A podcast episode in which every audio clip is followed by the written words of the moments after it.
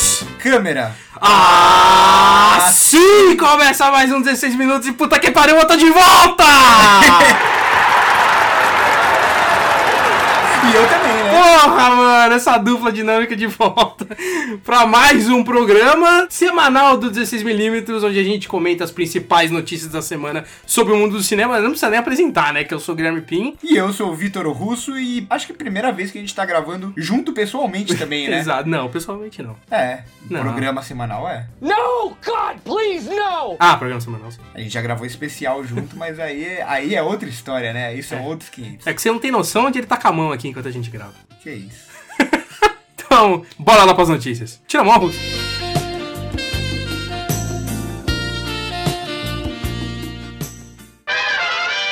Eu sei que a gente começou o programa nesse clima um pouco mais descontraído, só que a primeira notícia não é tão positiva assim, né? É, eu acho que o dia que a gente tava esperando que chegasse tá. Se não chegou, tá bem perto, né? Porque a gente chegou à censura no Brasil, pelo menos pro cinema nacional, né? Uhum, é, a gente que tava falando tanto de essa coisa de é, retomar o passado, né, no cinema, de vários remakes, vários voltando a coisas nostálgicas, o, o governo brasileiro adotou de verdade esse espírito da arte e agora a gente tá voltando pra período de 64 ali. É, vamos falar de censura, porque agora a Caixa, quando ela vai liberar verba pra fazer filme, sabe o que que você vai ter que fazer agora, Gui, se Uhum. você é um cineasta? Você não só vai ter que preencher aquele formulário que já tem desde Sim, sim. sempre, né, sobre o que é o filme, o porquê ele é importante, o porquê ele é um produto cultural e o que, que ele vai agregar e tudo mais, mas você também tem que falar qual é o seu posicionamento político, você tem que falar também sobre as suas redes sociais, as pessoas, a, a Caixa agora ela vai olhar a rede social dos produtores e diretores. Ou seja, ninguém do 16mm vai poder fazer um filme sendo patrocinado pela Caixa. Com certeza não. Não, e a Caixa que já tinha vindo com uma polêmica ainda esse ano, porque parou de patrocinar o Belas Artes, tanto que hoje não chama mais Caixa Belas Artes, e sim Petra Belas Artes, e agora vem com essa palhaçada aí de censura. Então, pra você que falava, não, estão falando em cens- censura, volta de ditadura, é muito sensacionalismo. Bom, acho que pelo jeito agora não é, né? Pelo jeito agora é censura mesmo e não é igual quando o Bolsonaro falou o negócio da Bruna Surfistinha, que tinha gente que falava que era censura, tinha gente que não falava que é censura. Agora, pelo visto, você não pode falar ainda que é censura mesmo, porque na prática ainda não censuraram nenhum filme, né? Exato. Mas claramente isso é o primeiro passo, que é o que a gente chama de autocensura. Ou seja, o cineasta ele sabe que a maioria dos filmes dele não vai ser aprovado, ou ele tem medo de que o filme não vai ser aprovado, e aí ele acaba nem tentando o financiamento, a ajuda da, da caixa ou do governo para fazer o filme. Então é o primeiro passo de uma censura, o primeiro passo de um governo que não permite obras culturais, que não permite a cultura em geral, é você forçar os próprios produtores a fazer uma autocensura com eles mesmos. E tem uma situação também muito séria de que, de que os filmes, as obras, elas não podem tocar assunto LGBT e sobre a ditadura militar. Pra você É verdade. É. trazer essa, essa realidade aí. É, é meio estranho, né? Um presidente que fala que a ditadura militar foi a melhor época do Brasil, com um presidente que já foi não só acusado, como teve que pagar multa e indenização por causa de comentários contra os homossexuais, e aí a gente chega agora e não podemos fazer filmes LGBT. Mas não é censura, né, Gui? Exato, não. Censura em pleno Lógico, 2019. que não, pelo amor de Deus. Saindo do cinema nacional, mas continuando em polêmicas, né? Agora vamos falar sobre o meu diretor favorito. Pra vocês que conhecem o canal e podcast há bastante tempo, vocês sabem que eu sou um grande fã de Martin Scorsese. E ele fez um comentário sobre a Marvel, falando que os filmes da Marvel são no máximo um parque de diversão, mas não cinema.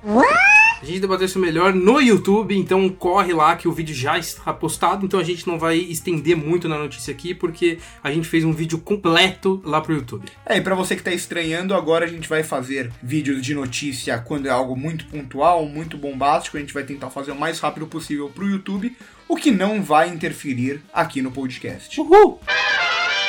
E já que a gente tá falando de Scorsese e Marvel, agora a gente vai falar da campanha que a Marvel, junto com a Disney, está fazendo para Vingadores Ultimato levar aí algumas estatuetas no Oscar de 2020. Eu fiquei bastante feliz com essa notícia porque a gente tá vendo que o Oscar tá mais aberto para filmes mais populares, até por causa da audiência deles, né? E eles querem o público assistindo e para isso eles precisam colocar esses filmes. E se falava muito já do Pantera Negra no passado, desde que o filme saiu, será que esse filme vai pro Oscar ou não? E o Ultimato eu tava achando estranho que ninguém tava comentando disso. Então eu fico feliz com essa notícia de que a Disney vai fazer campanha, porque para você que não conhece muito bem como funciona o Oscar, o Oscar é muito lobby, então é muito a campanha. Uhum. Então a Disney investir nesse filme e fazer uma campanha forte para ela, eu não sei se vai ser a campanha mais forte da da Disney, porque a Disney tem outros filmes também, como Ford vs Ferrari, por exemplo, e alguns filmes que vieram da Fox, né?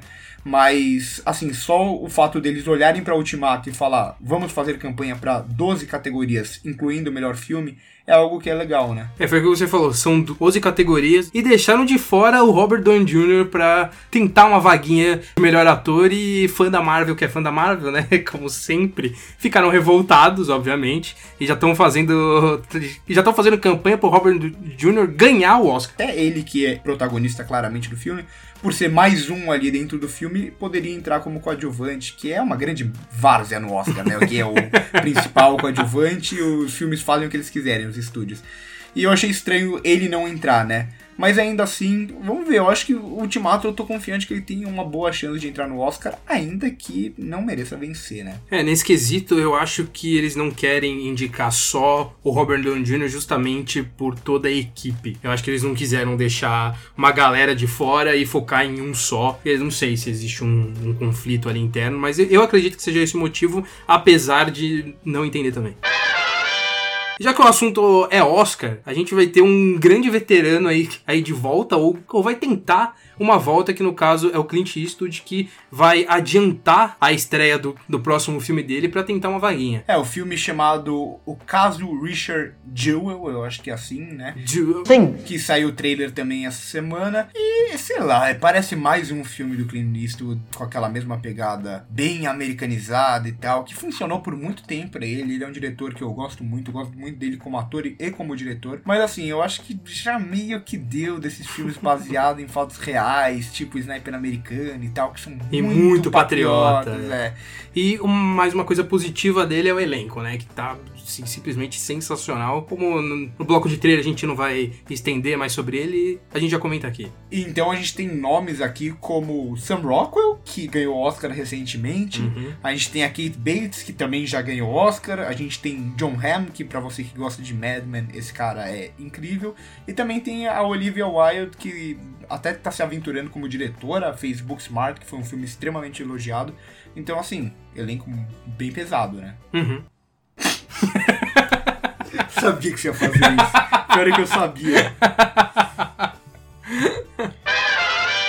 E agora a gente chega aquele momento do programa que é o momento streaming. Sempre tem, né? O momento virou regra, fala, virou regra. Porque os, os streamings estão dominando e a Amazon tá investindo pesado e agora a notícia dessa semana é que ela fechou uma parceria.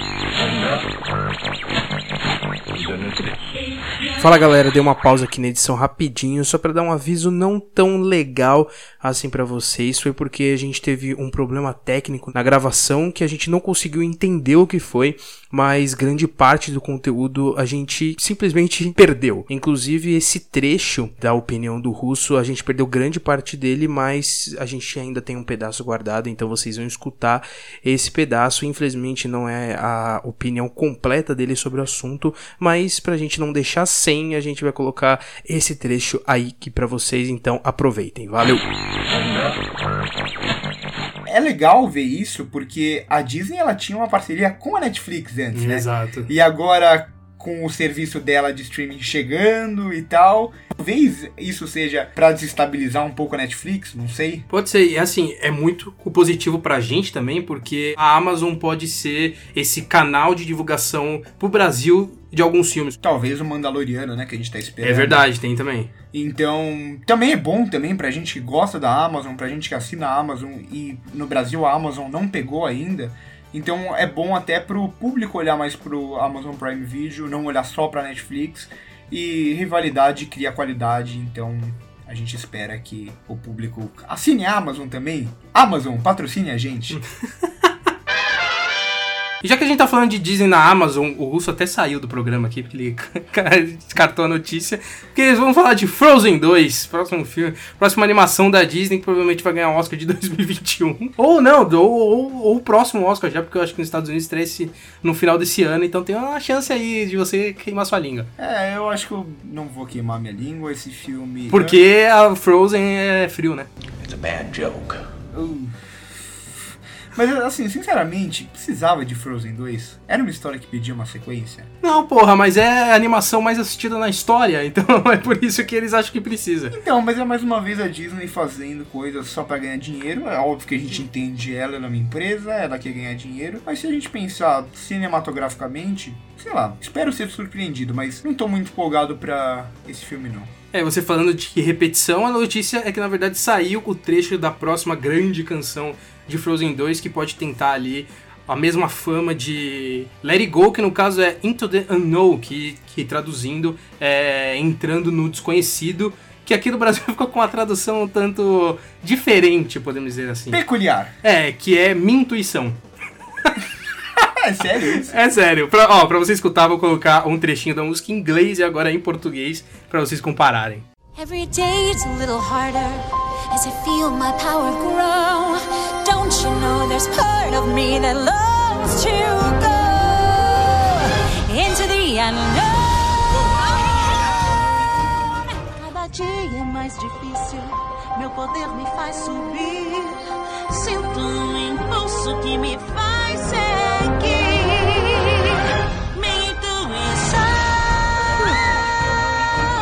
Então, assim, já deu pra perceber que tem uma diferença de qualidade entre Let It Go e essa nova música. E, assim, tem um, trazendo um pouco dessa música e um pouco de sequência dos filmes da Disney, como as músicas em inglês elas estão fazendo atualmente muito mais sucesso que as músicas em português, o que eu acho um tanto estranho comparado com antigamente que as pessoas sabiam mais as músicas em português do que em inglês. Ah, para Gui, Livre Estou é uma puta música. É, nesse caso eu acho, eu acho um grande exemplo, porque nenhuma criança hoje que assiste Frozen canta Livre Estou, mas sim Let It Go. Então eu acho. Eu não sei que onde começou isso, não sei se é a cultura do inglês que tá aumentando ainda mais nas crianças, ou se realmente a, a qualidade das músicas em português caiu. Eu não sei se eu tô ficando muito chato, tô passei já dos meus 22 anos, com 23 já, e, e eu não, sei lá, tô virando uma pessoa insuportável. Mas quando eu escuto alguém cantando Livre Estou, assim, não é algo que eu paro para pensar, mas me incomoda profundamente, assim. Eu escuto Livre Estou, eu falo, nossa, o que, que tá acontecendo aqui? Mas, enfim, Frozen 2 não precisava. E vamos agora para aquele bloco que também, além do junto com o streaming, tem todo o programa, que é um bloco que a gente adora, que é o bloco dos trailers. A gente vai comentar as, as principais divulgações da semana. Olha, eu aqui de novo e infelizmente é, eu estou voltando com uma péssima notícia.